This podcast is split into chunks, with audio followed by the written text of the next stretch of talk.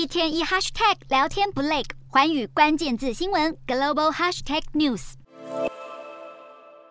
二零二零年一月，中国国家主席习近平亲自前往缅甸进行国事访问后不久，就爆发了新冠疫情。此后，习近平再也没踏出过中国国门。五号路透社报道，世界最大内陆国中亚国家哈萨克外交部表示，十四号习近平将会应邀前往哈萨克，并且会晤哈萨克总统托卡耶夫，预计会签署多项的双边协议。这也将是习近平超过两年半以来第一次的出国访问。耐人寻味的是，天主教教宗方济各差不多的时间也将在哈萨克的首都努尔苏丹，让方济各会不会与习近平会晤格外引发关注。今年二月，习近平才接见了前来参加北京冬奥开幕式的托卡耶夫，并且宣称中国永远是哈萨克。克的可靠朋友和坚定伙伴，不止哈萨克向中国提供了矿产、金属及能源，中国更是西北方相连的哈萨克为重要的一带一路枢纽，并且大举投资打造，使得临近中哈边境的霍尔果斯口岸摇身变成高科技物流中心和工业园区，吸引中国企业的资金流入。如今，行经霍尔果斯口岸的货柜铁路列车中欧班列路线已经达到了七十条，而习近平任内中哈往来更是格外密切，也难怪成为他出访的首选。此外，日前《华尔街日报》也爆料，习近平考虑出席十五号将在乌兹别克登场的上海合作组织峰会。分析指出，中国共产党二十大即将来临，疫情叠加经济发展的复杂局面，成为习近平连任之路的巨大挑战。